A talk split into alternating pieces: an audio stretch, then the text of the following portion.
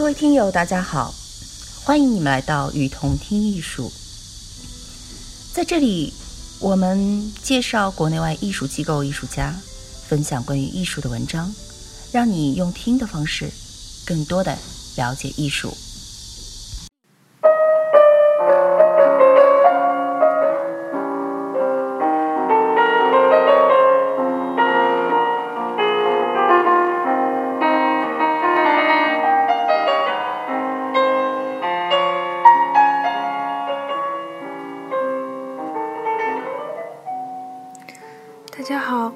欢迎来到雨桐听艺术，我是朗读者蒋旭，今天跟大家聊一聊原生艺术。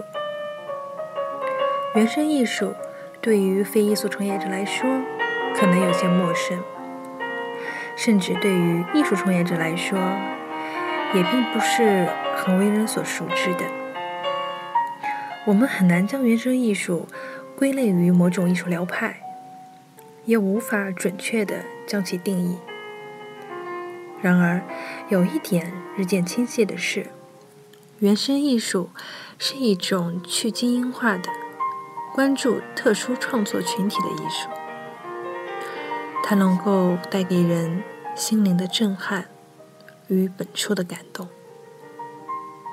也许听到这里，您也不是很清楚原生艺术究竟为何物。那么就请跟从我，从下面这篇从原生艺术创始人杜布飞的生平出发的文章，带大家较为详细的来了解原生艺术。杜布飞是二战后巴黎的先锋派艺术领袖艺术家，西方艺术中的传奇人物。一九五零年代。杜布菲在巴黎塞纳河左岸画廊和纽约皮埃尔马蒂斯画廊的支持下，创作了大量的综合材料艺术作品。他先后创作了浆糊系列、蝴蝶翅膀系列、奶牛系列、平组画系列、机理学、地理学以及物质学等一系列作品。一九六二年。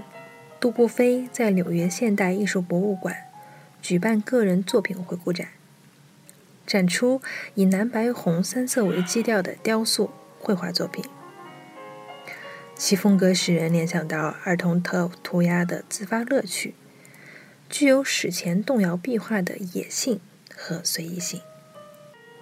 一九四五年，杜布菲提出原生艺术的概念，一直今日，因为某些理由。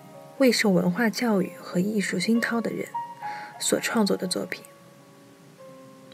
原生艺术为主流文化的出路提供了新的可能性。它将灰、沙和煤渣奇特地混合起来，在凝结起来的外壳上雕刻或切割出线条痕迹。杜波菲的创作充分展现了他对材质的敏感与兴趣。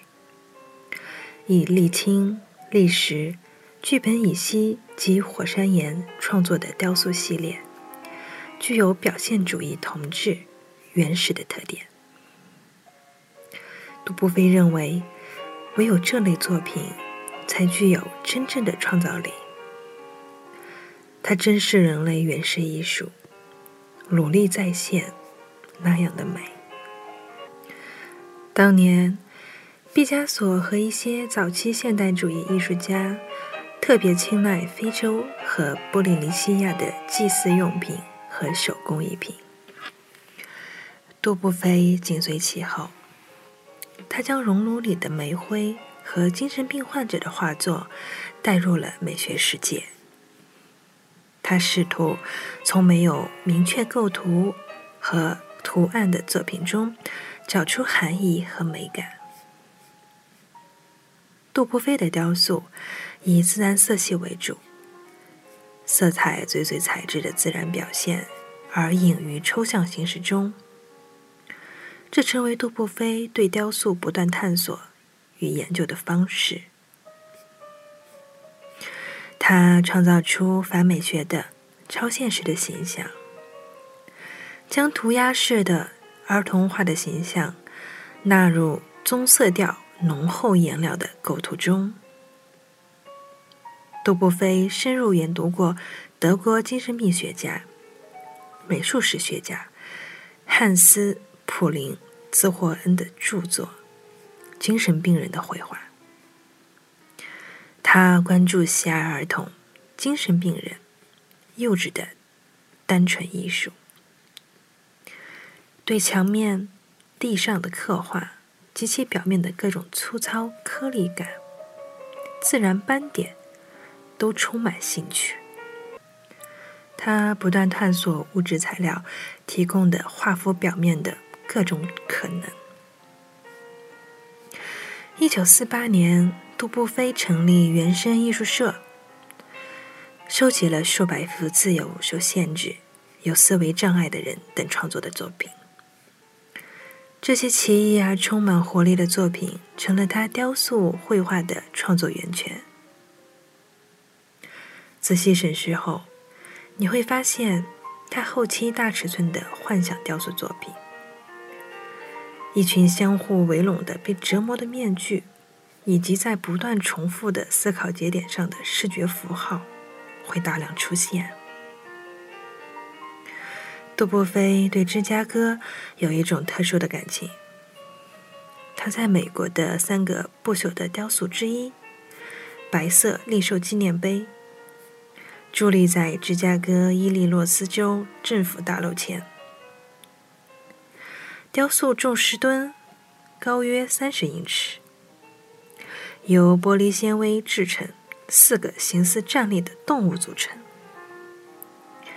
该雕塑基于杜布菲1960年的乌尔鲁普绘画样式创作而成。芝加哥当地人把它叫做“扭曲的史努比”。雕塑像建筑，有一个入口，与一旁的詹姆斯·汤普森中心形成戏剧性的呼应，类似亚历山大·卡尔德的雕塑风格。用杜布菲自己的话说，它是一种由平面扩展至空间的绘画，能够与行人产生共鸣。利寿纪念碑利用街头语言、涂鸦和漫画的样式，反映了杜布菲的粗野风格。二零一六年一月，为纪念杜布菲逝世三十周年。杜布菲的作品大型回顾展《景观蜕变》在瑞士贝耶勒基金会美术馆隆重举行。作为二十世纪上半叶法国绘画的一位怪杰，阿纳森在《西方现代艺术史：绘画、雕塑、建筑》这本著作中称，杜布菲为第二次世界大战以后。出现的最伟大的法国画家。杜布菲继承了第一代现代主义艺术家，如毕加索、马蒂斯和德国表现主义画家以人为本的传统，甚至从梵高和蒙克的艺术中寻找原初的人性本质，力求以一种更为哲理化的感性形象赋予其雕塑力量。杜布菲对战后欧洲艺术的发展影响巨大，对现代主义做出了独特的注解，集中的表现了二十世纪视觉艺术的主要倾向。他实创的原生艺术，特别关注艺术家的内心世界，拒绝接受艺术的精英化、组织性、整体统一性的主张。在一定程度上，揭示了未来的发展方向。在精神上，影响了后来的许多艺术家。感谢您的收听，我们下期再见。